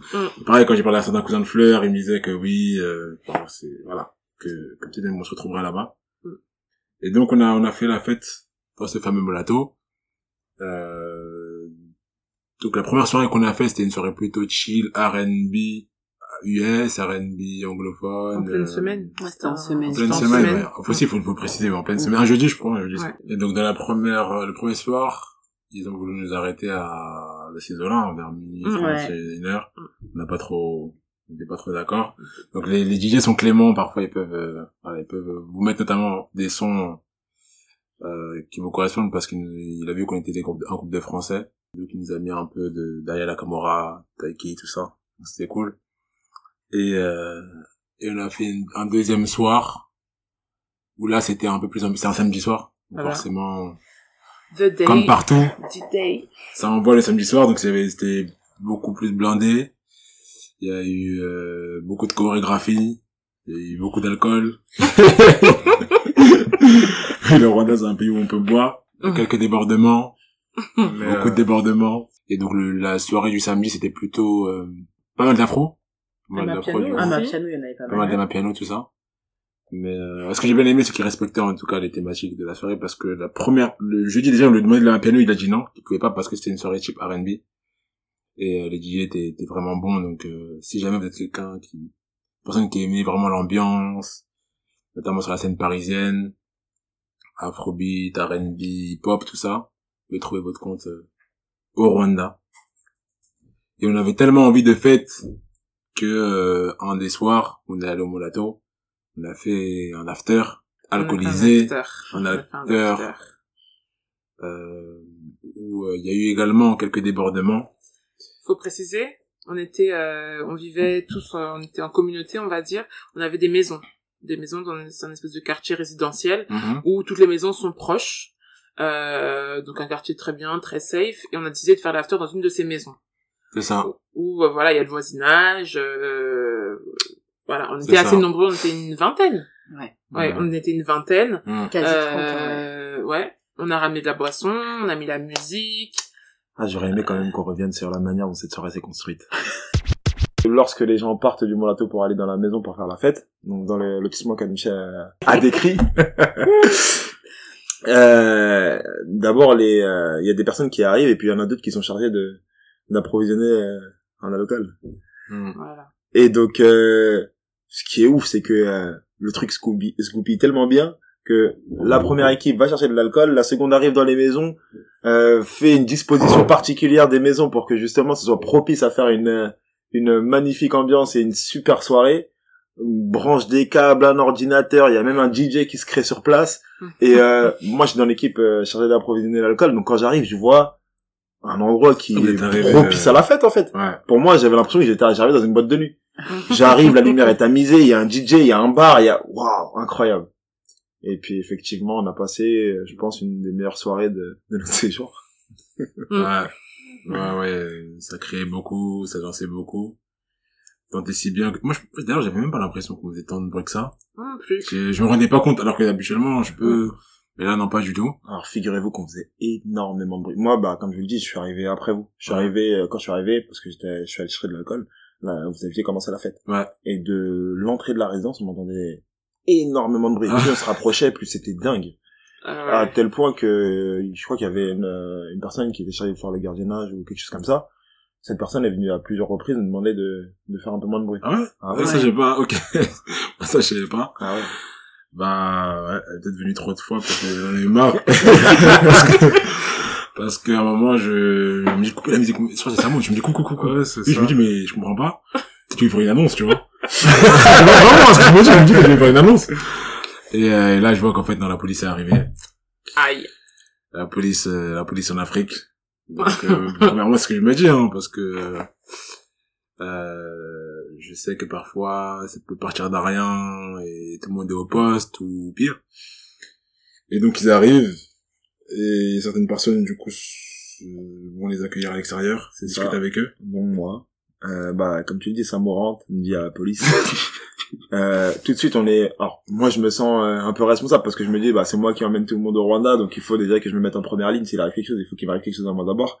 Donc, je sors. Et, euh, et il y a aussi le, le cousin de Fleur qui nous accompagne, qui sort avec nous, et le grand frère de Fleur. Et donc, quand on arrive dehors, ah, au départ, moi, enfin, je les, je vois que son frère et son cousin sont avec nous, mais, euh, je me dis, ça va être compliqué parce qu'il y a la barrière de la langue. Euh, les gens au Rwanda parlent essentiellement Kenya- euh, Kinyarwanda. Et donc je me dis, ah, comment on va faire pour se défendre? Parce que là, quoi qu'il arrive, on est coupable. Hmm. Mais il faut essayer d'atténuer notre, euh, notre culpabilité. Donc je me dis, ah, comment on va faire? Et euh, il y a le, le, le cousin de Fleur qui, malgré les, euh, les litres et les litres qu'il avait euh, ingurgité ce soir, gère hyper bien la situation. Il parle avec eux, il leur explique notre situation, il leur explique qu'on est venu pour un mariage, qu'on est des, des touristes, qu'on s'est permis de faire un peu la fête parce que parce qu'on a été bridé sur le long de notre séjour, mais que euh, on allait arrêter et qu'on allait baisser le son, etc. Et, et ça passe plutôt bien malgré euh, malgré Jusqu'à ce que... malgré malgré le fait qu'un des policiers était plus avait un comportement plutôt hautain. Franchement, j'y croyais pas. hein. Quand Thierry il a commencé à parler avec le policier et tout, l'alcool qu'il avait ingurgité, je me suis dit, waouh, il s'est va. super bien débrouillé. Franchement, c'était incroyable. Et il s'est super bien débrouillé avec eux. Il a franchement réussi à, à leur faire passer le message que bah, qu'il fallait qu'ils soient plutôt chill avec nous. Et donc ça s'est super bien passé. Il a super bien géré. Encore merci Thierry. Jusqu'à ce que le policier dont je parle, qui avait une attitude un peu hautaine, s'aperçoive d'une chose. Donc, en fait, à ce moment-là, euh, Thierry finit de parler avec eux. Les policiers s'apprêtent à nous laisser en disant bon bah voilà, diminuez son, Hmm. mettez fin à la fête et puis euh, Mm. et puis rentrez chez vous. Et au moment de tourner les talons, il y a un policier qui fixe Un point. un point. Donc, euh, bah, naturellement, moi, je vois son, son regard bloqué quelque part. Je pars de ses yeux et je suis son regard. J'arrive au niveau de la poche d'un de mes collègues et je vois une GoPro qui est en train de scintiller. La petite lumière de la GoPro qui dit je filme, je filme, je filme. Aïe, aïe, aïe. Alors, déjà, Qu'est-ce qui t'a pris Il est parmi nous ce soir. Ouais, exactement. Alors, bah déjà, je félicite euh, GoPro de mettre ce sentiment parce qu'en réalité, on pourrait filmer tout et n'importe quoi. Et à cause de ça, bah, on se fait voir. Et euh, en fait, je trouve que c'était un moment assez spécial de se retrouver tous en Afrique, Hmm. Tous au Rwanda, tous pour cette cause. Et je me suis dit que je vais essayer de, de capter le maximum de moments. Et dans ces moments-là, je pense que j'essaie toujours de capter les moments qu'on ne capte pas Ok. ces moments-là où on pense pas à sortir notre téléphone. Et Insolite. euh, je ouais. pense que c'était vraiment le moment fort de, Ouais, c'est plus que fort. de, de, de, de nos vacances. Et euh, d'expérience, euh, j'ai souvent été confronté à la police africaine, malgré moi, et je l'ai pensé. Pareil. je me suis dit, bon, là, à ce moment-là, j'ai toujours refusé de donner des pourboires, mais je me suis dit, bon, si ça déborde, c'est pas grave, je vais donner des pourboires, mais on n'est pas dans un pays comme ça. Ah, on est en Afrique, mais on n'est pas dans un pays comme ça. Et alors finalement, je me rencontre au visage de ce mec-là qui est vraiment hautain. Et c'est vraiment très difficile. Il regarde pendant 10 secondes et moi, je suis persuadé que cette lumière-là ne dépasse pas ma poche. Mm. Donc il y a juste un objectif et je vais réussir à faire croire que... Mais dès que je vois qu'il est trop insistant, j'appuie sur le bouton et le bouton fait un bruit. tit, tit, tit, tit. Alors là, vraiment, pour allumer, pour éteindre, c'est vraiment très compliqué. Et euh, là, à ce moment-là, je me dis bon, euh, il me dit euh, qu'est-ce que c'est? En anglais. Je regarde et je dis oh non, c'est rien, c'est juste une caméra. C'est pour les vacances et tout. Ah ouais, mais non, mais qu'est-ce que tu filmes? Non, mais y a rien, moi je filme juste le bas et tout. Ouais, vas-y, montre-moi ce que t'as filmé. Ah. Alors bon, voilà, j'y vais et tout, et je vois tous les regards de mes compagnons qui sont en train de me dire, mais qu'est-ce que t'as fait? Mais je les ai tous, hein. je les ai tous, je regarde pas. En fait, tu sens les regards et, et je te le dis, on avait derrière en mode, mais qu'est-ce que tu nous as fait? Voilà. Mais on est vraiment dans une situation où je- soit je suis héros, soit je suis zéro. Et là, en réalité, manque de peau. Mais j'avais envie d'appuyer depuis le temps, mais c'est qu'il y avait des moments où il y avait des silences Mm. et vraiment ça faisait trop de bruit. Donc je me suis dit, je vais aller jusqu'au bout, mais j'aurais dû l'arranger, c'est ça la Mm. réalité. Et donc euh, là, il regarde la vidéo qui dure qui durait 7 minutes. Et euh, il regarde et dès qu'il voit son visage, il, Ah, il appuie deux fois, il supprime. Hmm. Et euh, après, il me rend. Il reste là. Et comme Fred l'a dit dans, dans son témoignage, c'est qu'à un moment, il nous disait de diminuer la musique. Et des fois, il nous disait de couper la musique. Donc moi, dès que ça commence à aller un petit peu mieux, je dis, bon, c'est bon, alors on diminue la musique Non Il est défilé Mais qu'est-ce qu'il cherche? Non, mais j'ai mal compris J'ai mal compris, my bad Et après, on dit, non, mais c'est bon, on coupe. Et voilà comment c'est c'est fini. Il n'y a pas eu que ça. Il n'y a pas eu que ça, parce que après ta, ta caméra, parce que dans tout ça, le policier était dehors. Oui. Ah oui. Il était pas entré. Ah, En fait, non, la, la caméra, c'est après qu'ils soient rentrés. Parce que Oui, on commence à discuter. rentrer- juste rentrer pour voir un peu. euh, C'est ça. En fait, quand on discute, effectivement, Tu veux parce que tu veux raconter. Mais parce que cette histoire-là, on parle du policier qui était dehors. Le policier était dehors avec Fred, avec les cousins de fleurs et tout, tout allait bien. Oui. Mais il faut savoir qu'à l'intérieur, on bouillonnait tous aussi. on était là, on avait Je veux peur. savoir si c'est je pas. Il y a des gens qui étaient méchés, comme on l'a dit, voilà, il y a eu beaucoup d'alcool. Et puis il y a des gens qui voulaient aller voir ce qui se passait dehors, mais qui insistaient. Parce qu'on a, on a essayé de les retenir. Je ne citerai pas les, je ne citerai pas les noms, mais on a essayé de, de Euh. retenir cette personne. Vraiment, on s'est mis à trois pour la retenir. Elle ne voulait rien savoir. Elle s'est proclamée camerounaise. Elle a dit que, en tant, que camerounaise, on ne me fera rien. Ma belle a décidé de, elle a décidé de sortir. Et c'est là que le policier est entré dans la maison. Et donc, nous qui étions à l'intérieur, là, on a quand même eu peur. Alors, justement, comme t'as ça va, comment, comment ça s'est manifesté par rapport à toi? Qu'est-ce que t'as fait exactement quand la police est rentrée Oh. non, mais on a dit qu'on n'avait pas dans Il y a eu beaucoup, voilà. Très éméché, très éméché. Donc, euh, À ce moment-là, t'étais plus docteur Mais- Michou. non, ce que je veux dire, c'est que euh, dans d'autres pays, on n'aurait peut-être pas eu cette crainte. Enfin, en France, Ouais. la police qui vient comme ça, je pense que on, on On tremble gère. pas. Mais c'est vrai qu'au au, au Rwanda, je pense pour ceux qui étaient méchés, ils sont devenus sobres directement parce que voir le plupart, policier entrer comme ça, vraiment, c'est tu rigoles pas. Enfin, on a tous vu comment ça se passait là-bas. Honnêtement, je pense que c'est un sentiment de crainte qui Mm. nous a, qui nous a, qui, qui, enfin, qui est arrivé euh, en nous tous. Et euh, bon, heureusement, il s'est pas passé grand-chose. Il nous a juste demandé d'arrêter la fête. Mais voilà, je voulais préciser que le policier qui est à l'extérieur est quand même entré pour voir ce qui se passe. Nous a posé des questions, à savoir euh, est-ce que vous êtes tous majeurs? Hmm. euh, et, euh, et après, Ils n'ont même pas vérifié. Non, non, on n'a pas vérifié, on lui a juste dit, juste. on lui a juste dit qu'on était tous majeurs. Je pense que le fait qu'on était étrange, enfin, que on n'était pas, vous étiez pas rwandais, je pense que Ça a déjà joué, ça, je suis persuadé, je suis persuadé que si ça ait c'était joué. des rwandais, je pense qu'il aurait peut-être été un peu plus dur. Ouais, je suis Mm. persuadé que ça ait joué. Et, euh, et simplement pour clore ce sujet, moi, ce qui m'a fait rigoler, c'est que hyper hautain, même dans sa manière de parler et tout. Et quand la police part, on s'aperçoit qu'en fait, c'est même pas lui le chef. et quand il partait, on s'est dit, ah ouais. c'est le pion du groupe qui nous a mis à la menthe. Mais euh, comme tu le disais dans le premier épisode, euh, la campagne Visite Rwanda nous sauve aussi. Ouais. Je pense qu'elle nous protège. En réalité, ils veulent pas qu'il y ait un scandale comme ça qui se crée, faire peur aux alors que c'est juste Bah oui. euh, tapage nocturne. Je, je sais pas à quel point ça nous protège, mais je suis persuadé que la campagne Visite Rwanda, en partie joue un rôle dans le fait qu'il soit, soit rien passé de grave et qu'il nous a dit juste couper la musique et rentrer chez vous et faites ce que vous avez à faire. Parce qu'on était méchés, parce qu'on a fait énormément de bruit, parce qu'on est sorti, parce qu'il y a la caméra, parce que quand ils rentrent, ils voient des gens faire des, avoir des comportements bizarres. Et je suis persuadé que le fait qu'on soit les touristes, et donc du coup cette campagne, joue en notre faveur. Bien sûr. On a kiffé, on a kiffé. Et vers la fin du séjour, on a également vécu quelques péripéties. Une personne en particulier a vécu quelques péripéties. J'ai mal au cœur. On est retourné au Molato pour la dernière soirée. Donc on avait tous nos jours pour euh, rentrer. Et euh, la plupart, il y en a beaucoup qui rentraient le dimanche. Donc on s'est dit samedi, c'est c'est samedi. The night. C'est la donner, dernière soirée. C'est voilà, on, on voulait donner nos dernières donner. On a on a voulu profiter au maximum. Donc on est retourné au Molato, comme on a deux, dit le samedi soir. fin de la c'est soirée, relief. euh, voilà. Encore une fois, voilà, euh, nos soirées avaient euh, les mêmes thèmes revenaient alcool, euh, danse. Moi, je vous dis à chaque fois dans l'interlude, buvez de l'alcool avec modération, consommez avec modération. Je ne suis pas dans ça. Vous êtes alcoolique avec nous. Je ne suis pas Non, non, c'est occasionnel. Non, mais voilà, les auditeurs le savent, c'était occasionnel. On voulait faire la fête, on voulait profiter en famille et entre amis.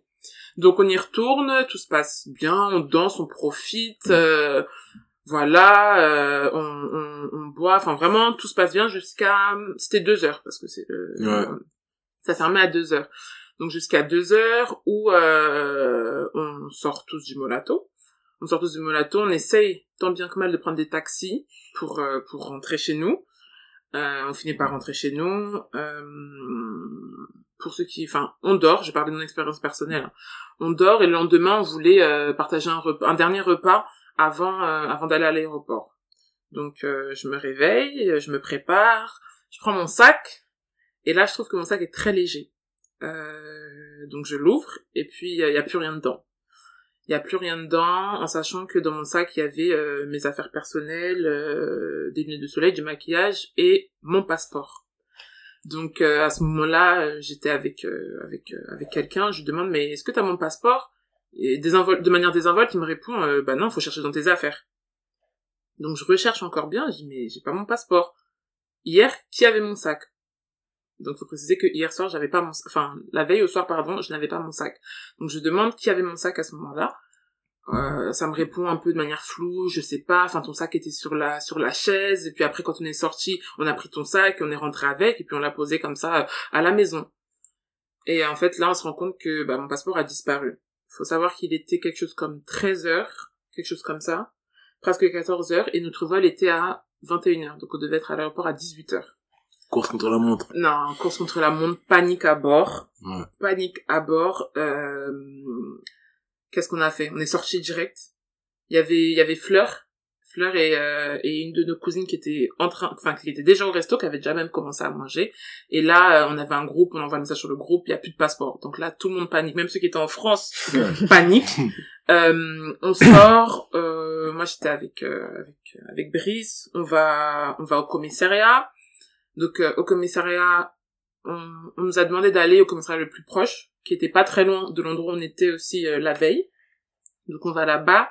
Euh, je commence à expliquer Avant mon ça, problème. même pour euh, trouver le commissariat, parce qu'on se connaissait pas, on Ah savait oui. pas quel est le commissariat le plus proche. Ouais. On va demander aux Rwandais qui dans notre complexe de, de quel sera le commissariat le plus proche. Ils comprennent pas trop, ils savent pas, on leur demande les téléphones.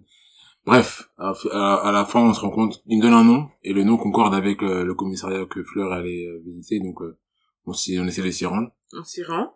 On s'y rend d'abord et euh, on a on a on arrive au, au headquarter, c'est comme ça qu'on appelle. c'est ça. Euh, et on nous dit euh, non mais c'est pas là, c'est pas ici qu'on règle ce problème-là, il faut aller dans un autre endroit, un autre endroit qui était à environ 100 minutes en moto. Hmm. Donc on fait le trajet, on va à cet endroit-là. Donc cette fois j'étais qu'avec Brice et donc on explique à un monsieur qu'on qu'on trouve là-bas, un policier, qui dit que qui comprend pas pourquoi on nous a envoyés là, c'est c'est là-bas que tout se règle, à à qui on a parlé, euh, donc tout ça faut l'expliquer en anglais. Bon Brice il est bilingue, moi je me bats, hein. très bien, mais voilà faut l'expliquer en anglais avec l'émotion. Euh, et euh, donc il nous renvoie à l'endroit où on était initialement. Là-bas, euh, je trouve une dame et tout. Donc déjà, je trouve que euh, les Rwandais ont quand même réagi à ma demande, mais il y avait un contraste entre ma panique et leur sérénité C'est vrai. qui m'agaçait, qui m'agaçait énormément. À, très à- vrai. à chaque fois, j'étais, j'étais à deux Ouais. doigts de sortir de mes gonds. On me disait non, t'énerve pas, t'énerve pas. C'est vrai parce que c'est l'institution. Faut pas, faut pas s'énerver. C'est pas comme ça que tu vas avoir ce que tu veux. Mais il y avait ce contraste-là entre l'urgence de la situation, la panique, et eux qui étaient là. Non, non, euh, que- enfin, non, elle parlait français. Non, madame, il vous faut ça. Non, madame, il vous faut tel papier. Madame, il faut aller à l'ambassade était très d'abord. lente. Très, voilà, très cool, très zen, ce qui est un trait quand même assez caractéristique des Rwandais. Mhm. Et euh, donc après, on m'explique la démarche. Il faut que j'aille à l'ambassade. Il faut que euh, je dépose une plainte de vol. Je dépose, enfin, dépôt de, de, enfin, déclaration de vol, pardon. Euh, et là, euh, Fleur m'a aidé. Elle m'a été d'une grande aide. Elle m'a, elle a trouvé le contact du consul, du consul à l'ambassade de France, qui euh, m'a contacté. Donc vraiment, ça, j'étais très étonnée. Enfin, je pensais que, je sais pas moi, les gens qui travaillaient à l'ambassade, le consul, c'était des, voilà, les gens du gouvernement et tout. Je vois, ça, ça m'envoie des messages sur WhatsApp, euh, ils m'appellent. Donc vraiment agréablement surprise, mais toujours dans la panique. Euh, il m'explique que euh, donc faut que je fasse la déclaration de vol. Il faut ensuite que je puisse me rendre à l'ambassade pour avoir un laissez-passer euh, pour euh, rentrer en France. Mais on était dimanche euh, après-midi. Je mon vol est à 20h. Il m'explique clairement que ce sera pas faisable euh, ce dimanche. Que qu'il est désolé, qu'il a toute la bonne volonté, que demain demain il y aura pas de souci, mais que ce dimanche c'est pas possible. Donc euh, moi je déchante, je déchante, mais euh, il y avait pas de place pour les pleurs, il y avait pas de place pour la tristesse. Fallait agir. Donc on est parti, il fallait faire des photos d'identité, on est parti faire des photos d'identité, on revient au commissariat, elle accepte de prendre mon dépôt de plainte, fallait qu'on remplisse un formulaire sur internet, sur un site, qu'on n'a jamais réussi à remplir au final, mais au final ça m'a pas porté préjudice parce que j'en avais pas besoin, mais on nous demandait cette formalité-là, qui nous a coûté de l'argent, Mhm. mais au final on n'a rien eu comme résultat. Euh, et euh, donc une fois que j'ai eu ma déclaration de vol, euh, on est rentré. On est rentré parce que la plupart devaient aller à l'aéroport prendre leur vol, donc euh, quand on est rentré c'est là où ça fait vraiment mal. Parce que voilà, faut savoir que j'avais voyagé avec mon mari et mes deux enfants, et euh, ben, on avait des billets d'avion et eux ils devaient rentrer quoi. Mm. Donc euh, quand on rentre, en fait tout le monde a fait ses bagages. Eux-mêmes ils n'y croyaient pas, ils pensaient que j'allais avoir une solution et que j'allais pouvoir partir euh, là ce soir. Et en fait on se rend compte que non.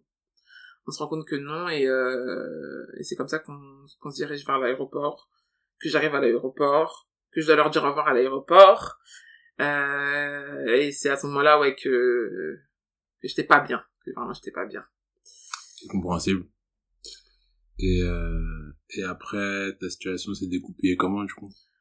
Pour Alors après, donc à l'aéroport, j'ai pu déplacer. Enfin non, à l'aéroport, ils m'ont annulé sur le vol prévu. Ils ont dit c'est bien que vous soyez venu pour qu'on puisse vous passer sur un autre vol quand vous aurez votre laisser passer. Donc ils me, ils m'ont donné des contacts. Ils m'ont dit que une fois que vous aurez votre laisser passer, euh, vous allez voir à l'agence de la compagnie qu'on prenait Mm. pour qu'ils vous changent de vol et pour que vous puissiez, euh, enfin rentrer quoi. Donc je rentre, je me retrouve à dormir une nuit de plus au Rwanda. J'étais juste dépitée, mais euh, c'est pas grave. Le lendemain, donc, euh, le consul me recontacte et me demande de venir euh, à l'ambassade dès que je peux. Il devait être 9 heures. Ce que je fais, je trouve euh, comme une grande fille, voilà. Euh, c'est pour souligner que au Rwanda, quand même, euh, j'étais quand même fière de moi d'avoir pu me déplacer toute seule. Chose que je ne sais même pas encore faire dans mon propre pays. Mais euh, là-bas, j'ai pu le faire assez facilement. J'étais très fière. Euh, donc j'ai trouvé la moto, euh, qui ne connaissait pas où se trouvait l'ambassade de France, donc il m'a déposé en route. pour qu'une autre moto me récupère et et m'y emmène. Euh, donc j'arrive à l'ambassade, je rencontre ce consul, il me fait mon laisser-passer, ça prend à peu près toute la matinée. Ah non, d'abord il me dit que c'est payant, et j'avais plus assez d'argent. Donc il faut que je ressorte de l'ambassade, à savoir qu'à l'ambassade on n'a pas le droit à nos sacs, ni téléphone, ni rien du tout. Donc euh, je dois ressortir de l'ambassade, reprendre une moto, trouver où je faire mon change, revenir. Là j'ai pu payer, donc tout ça ça a pris la matinée. C'était combien Euh, c'était 60, 70 000. Ah ouais Ah ouais rwandais, oui. Je sais plus, ça fait combien, c'est quoi le change Je sais pas, 65 euros. Ouais. Près ça. Ah, purée. Euh, Je donc je ressors avec mon laissez-passer, très contente. Donc là, je me dirige vers l'agence. Là, on m'a indiqué la veille. Euh, à l'agence, j'y vais, je demande à ce qu'on me mette sur le vol de ce soir. Elle me dit, euh, ce sera 700 euros. Plus de 700 euros. J'ai dit non, c'est pas possible. J'ai dit comment vous pouvez me dire que c'est plus de 700 euros? J'ai même pas payé ce prix-là pour avoir mon billet. Elle dit non mais c'est comme ça. Euh, J'ai dit mais on m'a dit que je paierais que les pénalités. C'est pas normal que ce soit aussi élevé. Si c'est comme ça, c'est comme ça. J'insiste, j'insiste. À savoir que moi je suis quelqu'un, je suis pas de scandale. Je suis quelqu'un, on me dit un truc, j'ai plutôt l'habitude d'écouter. Mais là je pouvais pas psychologiquement payer. Je ne pouvais pas psychologiquement payer 700 euros, c'était pas possible. Euh, finalement, elle finit par me faire la démarche. Elle me dit bon bah c'est bon, c'est fait. Dis bah du coup je vous dois combien? Rien.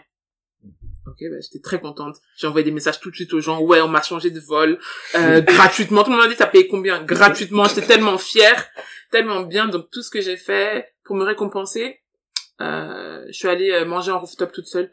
Bref, c'est pour dire qu'il fallait que j'évacue le stress. Et on allait se faire masser avec Fred aussi, mon bon grand frère.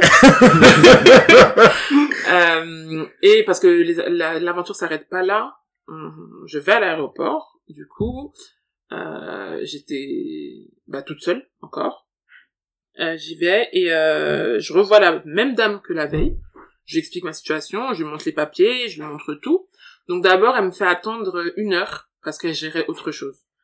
À savoir que moi, je suis arrivée 2h30 avant la fin de l'enregistrement. T'as bien fait. Ouais, parce qu'il fallait prévoir, je savais pas, enfin, on sait jamais. Hmm. Donc elle me fait déjà attendre une heure.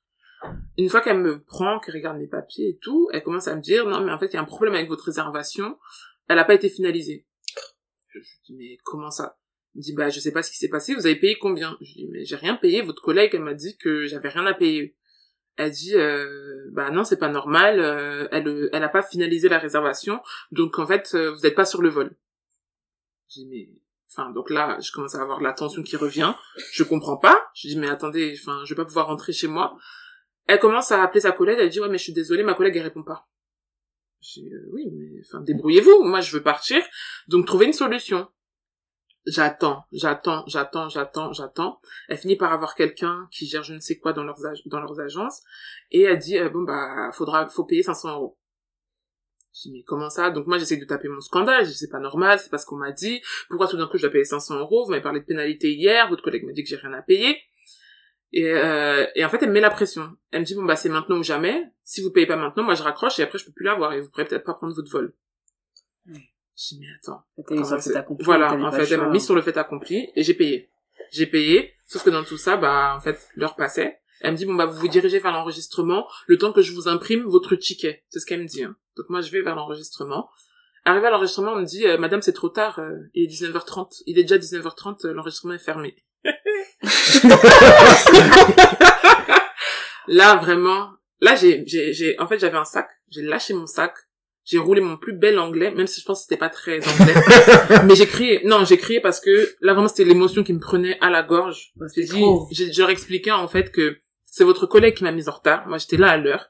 C'est elle qui m'a dit de venir là maintenant, vous vous débrouillez, je dois partir, je dois retrouver mes enfants. Ils me disent non, euh, mais vous êtes chez où depuis? Euh, Est-ce que vous êtes sûr que c'est c'est notre collègue euh, qui a fait ça? Je leur explique donc la situation. Et au loin, qu'est-ce que je vois? La bonne dame qui s'en va. Elle s'en va pour faire l'embarquement des, des passagers du vol, sans m'imprimer quoi que ce soit, sans me calculer, Oh rien là du tout. Elle me laisse face au, au, au gars de, de l'enregistrement toute seule. Alors qu'elle m'avait dit, attendez, je vous ramène votre ticket. Je me dis, non, quand, quand, c'est pas possible. Donc là, vraiment, j'étais, en- j'étais, je sais pas, dans tous mes états. Et, euh, et franchement, j'ai tapé un scandale. Donc moi qui ne crie jamais, là j'ai crié. Eux ils criaient pas, mais moi j'ai crié. J'ai crié et j'ai dit vous me faites monter dans le vote tout de suite. Moi je pars du Rwanda ce soir. Et, euh, et je sais pas, deux minutes après, ils m'ont tendu un, un ticket d'embarquement. Ils ont dit bon voyage madame. Ah, et là j'ai soufflé. Là j'ai soufflé parce que c'était trop, c'était beaucoup trop. Euh, franchement. C'était le petit point qui a voulu entacher, entacher euh, le séjour. hmm. Euh, mais finalement, ça s'est bien terminé. Donc voilà pour la mésaventure. Ouais, c'est, c'est, ça nuance juste un peu, hein. Ce qu'on a, ce qu'on a pu dire sur le Rwanda, qui est un pays très organisé dans, globalement. Mais voilà, il peut y avoir des, des petits couacs, euh, sur certains faits administratifs comme celui-là. Mais, euh, voilà, vous avez compris, en gros, le, l'idée, hein. C'est aller visiter le Rwanda, n'hésitez pas.